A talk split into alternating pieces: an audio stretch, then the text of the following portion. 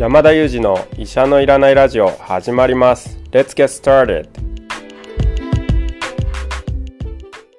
この番組はニューヨーク在住の医師山田裕二先生に健康にまつわる情報を質問し医者のいらない状態を医者と一緒に実現しようという矛盾した番組です。進行役は新里ゆり子が務めます。聞きたいテーマや質問はウェブマガジンミモレでの山田裕二先生の連載コーナーへお寄せください。感想は、ハッシュタグ医者のいらないラジオで、ツイッターでつぶやいていただければと思います。本日もよろしくお願いいたします。よろしくお願いします。よろしくお願いします。リアル収録いいですね。いいですよね。聞いていただいてる皆さんもちょっと音の良さを分かっていただけるんじゃないでしょうか。そうですよね。ね、昔のと比べるとね、はい。だいぶ変わってるんじゃないかなと思うんですけど。ついでになんかあのスタートの音も変えちゃいましたね。変えちゃいました。ちょっと新しくしてみたんですけれども、皆さんいかがですか？かっこいい感じに。ねちょっとクールすぎませんか？あのー、それでもクールすぎる一番クールなやつは外したんですよ。あそうなんです。2番目にクールなやつにしたんです。1番目のをちょっと聞いてみたいな。ちょっとそれがクールすぎちゃって、あの夜のニュースかなって思っちゃったので。なるほど、なるほど。はい、まあいろんなの楽しみにしてます。はい。いや今日はですねあの健康にまつわる情報以外でもいろんなテーマでお送りしています医者のいらないラジオなんですけれどもあの人生を変えた海外体験についてちょっとお伺いしたいなと思ってるんですけれども、はい、先生はね海外で人生変えてらっしゃいますもんね。ずっと人生変えてますよね。そうですね。もう話したいことが山ほどあるんですけども、ぜひぜひ伺いたいはい。まあその中から今日2つ選んでお話しようかなと思うんですけれど、はいはい、まず1つ目なんですけど、うんまあその人生を変えたというかこの医者のいらないラジオが今こうやって放送されてるのは私がニューヨークに行ったからだと思うんですね。がちょっと矛盾してるようなんですけど。なるほど。はい。うん、というのは、うん、私がニューヨークにいたおかげであのニュースピックスという会社の USA を立ち上げに来た方がニューヨークにいらしたんですね。で、そこで偶然ニューヨークでニュースピックス USA を立ち上げたグループの方と知り合って、で、あ、よければニュースピックスで仕事をしませんかとなって、ニュースピックスのコメンテーターを始めたんですね。で、そのニュースピックスのコメンテーターを始めたら、臼井さんもニュースピックスのコメンテーターになられて、そこで臼井さんとつながったんですよね。確かに確かに。そうですよね。でそこでつながって今こうして医者のいらないラジオが誕生しているので私がニューヨークにいなければおそらくこれ誕生してなかったんですよね確かに出会いのきっかけとしてもそうですけど実際にその後ね連載をまずミモルでしていただいて、うん、あの山田先生がニューヨークに行った後ですよね。そうですね。音声コンテンツもやりましょうよって話をしたのはオンラインででしたよね。はい。ニューヨークだからその2回目のきっかけも、まあ、ニューヨークで行ってたからかもしれませんね。そうなんですよ。だから日本にいたらやっぱりこれ誕生してなかったんじゃないかなと思うんですよね。確かに逆になんか本当に日本にいても出会いそうなお二人でしたけどね。日本にいたら何してたんでしょうね。ねそう、ね、日本にいたら多分山田先生ほらコロナ病棟とかにずっといて大変だったと思いますよ。そうなんですよ。あと、自分の気持ちは日本から近い東南アジアにかなり向いていたので結構ですね日本におらずこうベトナムとかカンボジアに結構出向いていたんですよね。でもニューヨークにいたからこそあ日本の人になんかこう健康を届けられないみたいなもどかしさがあって気持ちが結構日本に向いてるみたいなところがあったので、まあ、それもやっぱりあってのこれじゃないかなと思うんですよね。えということはですよこの「医者のいらないラジオ」は山田裕二のこう人生を変えてるってことですか？いやそうですよ。変えた変えてますし変えた結果のものですよね。すごいちょっと嬉しいですね、なんか。嬉しいけど責任感じますね。いいのかな。さすが臼井さん、やはり責任感が。責任感ありますよね。さすがですよ。今ちょっと嬉しみだけが。あの湧いてきてしまいましたが。なるほどね。えー、これが一つですね。はいはい、もう一つは、まあ、これ別にニューヨークにいたからというわけではないかもしれないんですけど、うん、ニューヨークにいる間に私実は大きな火事にあったですね。でこれはまあ海外にいたからというわけではないかもしれないんですけど、はいただやっぱり例えばニューヨーク州では火災報知器の取り付けっていうのが義務付けされていないのでうん火事にあっても正直すぐにわからないんですね。で私逃げ遅れたんですよね。でアパート火災で結構大きくてですねあの3階部分が全焼するような火事だったんですけれども、私実は逃げ遅れてですね、部屋に閉じ込められるっていう体験をニューヨークでしたんです。そうだったんですね。そうなんですよ。えーであの本当に死ぬかと思いました。なぜかというと、はい気づかないで、はい。私その時夜勤夜の勤務をしてたんですけど日中だったんですけどずっと寝てたんですよね。で起きた時になんかあの悲鳴が聞こえるっていうのと、焦げ臭い匂いが聞こえたんですけど、はい。まあニューヨークって悲鳴も日常茶飯事聞こえる場所ですし それから焦げ臭い匂いっていうのも外で料理なんかしてると換気が悪かったのでしたんですね。そうやってこう正常化バイアスみたいなのが働いてあまあよくあることかなとは思ったんですね、ただちょっと周りを見渡していたらその玄関の扉の隙間からですねこう煙が入ってくるのが見えたのでこれただのこうなんていうか焦がしちゃったみたいのじゃないなと思ってですねあのまあ逃げなければと言ってドアを開けたらもう真っ黒い煙がその襲ってくるようにえーあの玄関から入ってきたんですね。でもこれ視界も全く見えなくてあのすぐ向かいに向かいのこのお家の扉があるはずなんですけどそれも見えないぐらい真っ黒だったんですよ。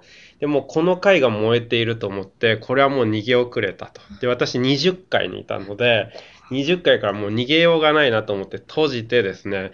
でその周りのその場所を濡れタオルでと思って、まあ、もう濡れタオルなんて作ってる余裕気持ちの余裕もないんですけどなんかこうタオルとかあったものを敷き詰めてそれでですねさらに大変だったのはニューヨークってその窓がですね落下防止のために結構ロックされちゃって開かないんですよね。でこのまま煙が入ってきたら窒息して死んでしまうと思って、こう頑張ってあの開けてロックを壊してですねそれで窓を開けて窓から首を出してですねそれで救助を待っていたっていうような経験があってこれでも同じ階が燃えていたらそのまま火が回ってきてあの命を落とすなと思ってそこ死を覚悟した瞬間だったんですよね。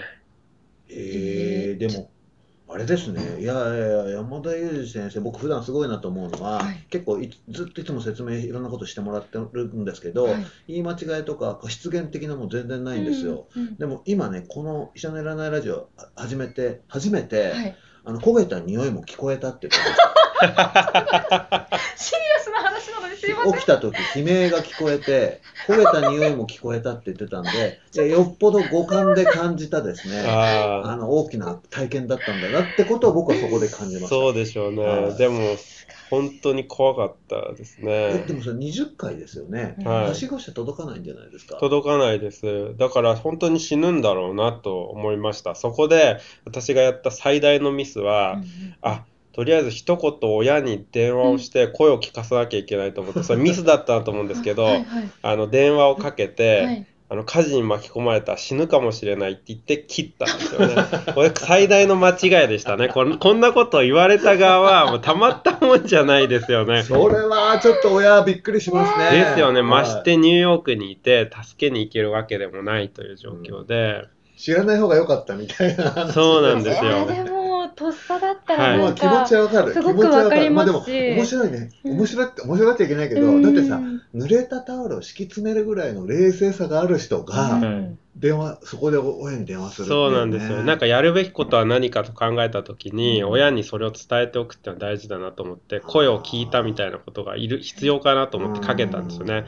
で、その後は私もかなり冷静だったんですけど、はい。まあ死ぬとしたら、燃え死ぬかうん。一酸化炭素中毒だうん。と考えたんですね。で、同じフロアで燃えていたら、もうこれは助からないと。うん。でもこれでも避けようがないので、うん。避けられることを避けようと考えたんですね。なので、一酸化炭素中毒で死なないっていうことが大事だと思ったので、はい。まず逃げないっていう選択をしたと。うんこれ大事だったと思うんですね。なぜならうん。実際にその同じ建物の中で心臓が止まっちゃった方がいるんですね。3階が火事だったんですけど心臓止まった方21階にいたんです。避難を試みて外に出て廊下で一酸化炭素を吸っちゃって倒れちゃったんですね。なので避難をしようとした方が心臓が止まってるんですよ。うん。私は避難を諦めてすぐに閉じこもったんですね。うん。で今まさに今もう生きてるんですけども、はいはい。こう生きてるのは避難しないでとあの立ち止まったからだったんですよね。で一酸化炭素中毒を避けるには、はいはい。とにかく一酸化炭素を吸い込まないことなんで、うんこれはもう換気なんですよね。うん。なので窓を開けて首の外に顔を出してずっと避難を待ってあとは燃え移らないことだけを祈ってたと。でそのその時って、まあ、スマートフォンがあるので、うんどこで燃えてるかをいろんな人から情報をその場で集めて、そのうちにですね同級生が3階が燃えてるぞという、あのメッセージをくれたんですね。これであもう助かったと思いました。へーというのは仮に燃え広がったとしてもかなり時間があると思ったんですね、20階までは。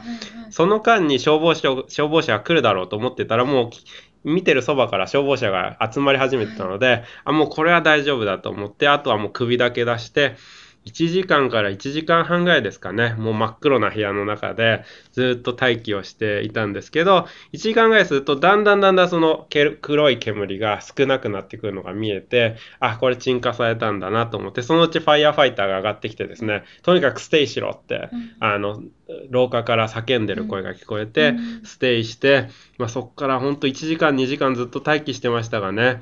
それであの煙が完全に収まってから、あのひドア開けられて避難しろと言われて避難してでそのままその日は一泊病院に入院したんですけども、入院して退退院して、まあ、一命を取り留めたっていうんですかね。特に何もなかったんですけどこれやっぱり人生を変える体験だったっていうかあのまあ本当命を覚悟する瞬間だったんで命の大切さというか一日一日本当に大切に生きなきゃなと思わされた経験でしたね。はすごい体験ですね。なんかでもここんな冷静な人います？今度ってすごくいやいやいや、ねうん、確かにね。すごくないですか？でも冷静ですけど、はいあの僕はお父さんお母さん気になりますよね。電話されたお父さんお母さん。いやそうですよね、うんこれ本当に命を縮めたって後で言われましたよ。はい、えしかも国際電話ですよね。そうですそうです、うんあの LINE 通話です。これ何歳の時の話ですか？いや2017年ぐらいなのでまだ5年前ぐらいの話ですね。でもその一酸化中毒の知識あの今伺うまでなかったので逃げようとしてたと思います、ね私も。逃げちゃいますよね絶対逃げようとしたなそうですよね。うん2つ考えた方がよくて特はい。に集合住宅での火事にあった場合には、火か一酸化炭素中毒で、うん。後者で亡くなる方って非常に多いんですよね。だからこれを避けるっていうことも非常に大事で、はい。火が遠いか近いかでやっぱり判断しなくてはいけなくて、うん。近い場合はやっぱり火から逃げなきゃいけないっていうのがありますよね。うん。で日本のあの比較的新しいアパートであれば防火が結構しっかりしてるので部屋にこもってれば、うん。その他の部屋からその部屋に移って火が移ってくるってことはあんまりないんですよね。なので火は避けられる確率っていうのは実は高くて、うん。でも一酸化炭素中毒ってこう隙間から入ってきちゃうので実は避けにくいことなんですよね。なので換気をして一酸化炭素を避ける努力つまりまあ窓から首を出してずっといたんですけどもそういうのが意外と大事だったりするんですよね。これ今日の話は火事の火事ね万が一の火事の時にすごい実際的な話ですすね。ごいえでもじゃあ例えばさうん。20回はうん。じゃあ顔出しましょうと、はい。8回とかだったらどうしますか？そうですね。なので、例えば、そうですね、3階、4階に住んでた方ってはすぐ逃げたそうなんですね。うんで8階の方もギリギリ煙が回ってきても視界が見えるぐらいで逃げられたと言っていて、彼らは逃げたんですね。うん結果としては、その日の火事は3階だけが全焼したので、3階以外の方っていうのは逃げなくてよかったんですよね。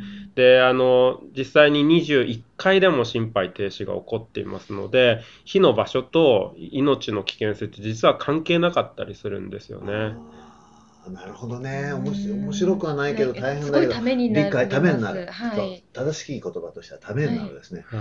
あとはしご車での救助とかあるじゃないですか、はい。うんうんではしご車って確かね13とか14ぐらいまでしか届かないんですよね、だから逆にそのそこまでの人だったらうん。顔出しててもはしご車来てくれるって思えるんですけど、うん。それより上になると逃げたくなっちゃうと思うんですよねい。やもう本能で降りなきゃ絶対逃げたくなっちゃいそそううでね。ですすよね。そうですよね。ただ日本の本当に新しいマンションであれば、大体やっぱり防火がしっかりしてるので、やっぱり一酸化炭素中毒で死なないっていうことを考えるのもすごい大事ですいやでもね。そう言われて分かりました確かにそんなにこう大きなマンションがうん全焼するってなかなかないですもんね。そうなんですよ。その場合はやっぱり待機して火が収まった後に安全にこう避難するっていうことが大事で、その場合ではもう普通に非常階段で降りたりできますからね。で、ファイヤーファイターもその時ですね、もう本当大声で stay しろと絶対に出るなというふうに。に叫んでました。アメリカのファイヤーファイターすごい消防士ですね。はいすごいですね。もう本当に廊下からドアも開けずに、どんどんどんと、で、いるか？って言われて、いるって言ったら、うんとにかく stay して、あの、窓開けて、あの、換気だけして待っとけってえ叫ばれまし同じフロアにいるけど、はい待ってろって指示た。はいなんで、すか？待って、 stay しろって言われました。その、助けられないんだそこで。あの、そこで出ちゃうと、そこの一酸化炭素濃度が高いだろうから、危ないっていう判断なんですよね。あファイヤーファイターはなんかマスクそうです、そうです。してるわけなんかマスクねしてるわけなんですよはい。すごい。英雄ですよね、アメリカではファイヤーファイタそうですね、1回ずつクリアしていくので、うん順番に回を回って確認していくんですけど、20回に来た時もまだ結構煙が部屋の中入ってきてたので、うん実際火事の翌々日ぐらいに家戻ったんですけど、うん部屋の中真っ黒でしー。た。燃えたかぐらいに真っ黒でした。それは本当にちょっと死にかなり近づきましたね。そうなんですよ。まあでもやっぱりアメリカってすごいなと思ったんですけど、もう火事の後に、もうその、ダメになっちゃったんですよね。家具とかも全部真っ黒になってしまって。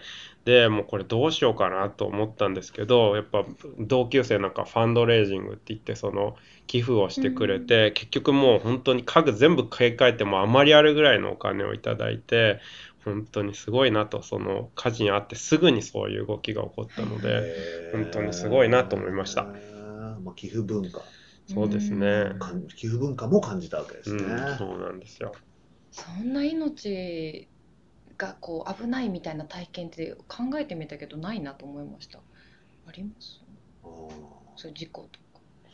まあ、ちょくちょくあるかな。あ、ええそうなんですね。ちょくちょくはあれですけど、ねまあまあ、もうあるかもな。まあでも今日の海外体験って意味で言うとねはいはいはいはい、そういうのはないですね。あ、新藤さんでも海外体験あるじゃないですか。そうですよね。オクラホマの秘密が。オクラホマのひでもなんかこうちょっと今の話の後にちょっと話すのは大変ですよ。大変ですよね今の今の今の前座にメイントークするの大変ですよ。大変ですよね。はい人生そんなじゃあ変わってないかなって思っちゃうのでちょっとパスしてもいいですか？でもまあ、オクラホマ体験はあったってことですよね。そうです。オクラホマとシアトルっていうあ、あの、はいところはい。とあとはオーストラリアのタスマニアっていうところがあってちょっと北海道みたいなオーストラリあア結構行ってますね。そう多彩ですねですんでそれで何か人生変わったかなっていうのを今一生懸命考えてたんですけど一番の変わったのはオクラホマでしたそしてシアトル行った時はそんなに変わんなかったですというのも理由が私東京出身なんですけれども東京とシアトルってそんなに変わらなーかったんですよ。でオクラホマに行ったら私が映画で見ていたようなザ・アメリカの暮らしを体験できたっていうことで一個ちょっと気づいたのはすごく細か小さいことなんですけど国が違うから文化が違うんじゃなくて都市と地方っていうのの文化が違うんだなっていうのをちょっとこう納得したっていう。なるほどことがあねあそれはすごくいい気づきですね。うん日本の地方都市に行った時にあれここちょっとアメリカみたいって思ったことがあってうんちっちゃいコンビニみたいなお店が点在していてバーっていう広い駐車場があるような場所がいっぱいあってアメリカにもそういうところいっぱいあるしなんか国じゃなくて地方と都市の違いっていうのをすごく感じたりしましたうんね。ねオクラホマとシアトルで違うなと思ったのはね。確かうんに地方で全然違いますよね。そうとかかな。あとはあのマイノリティになった体験がすごい良かったです。はいはいはいですよね。はい先生も今ニューヨークでアジア人でいらっしゃるかねら、違いますよねやっぱり。はい、はい。これってやっぱり日本に住んでてうもんわからないですね。話としては聞いていても、うんやっぱりその実際になってみて初めてわかることってなんかいっぱいありますよいっね。ぱいありますよね。なんかありますか、マイノリティならではの。いや、そうですね。やっぱりその差別って見えるものではなくても、うんうんうんなんかやっぱり就職の時だとはいか、そんな時にもちょっとしたやっぱりなんかこ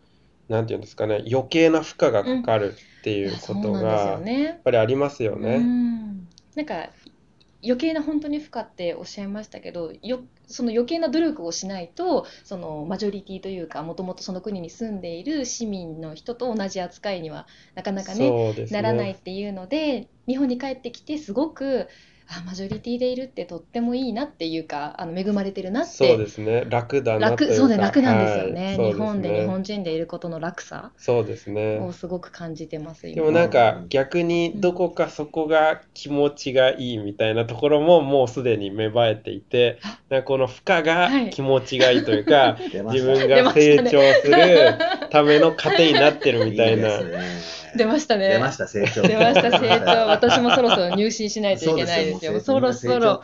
入りますけれどもそうそうでそうそうか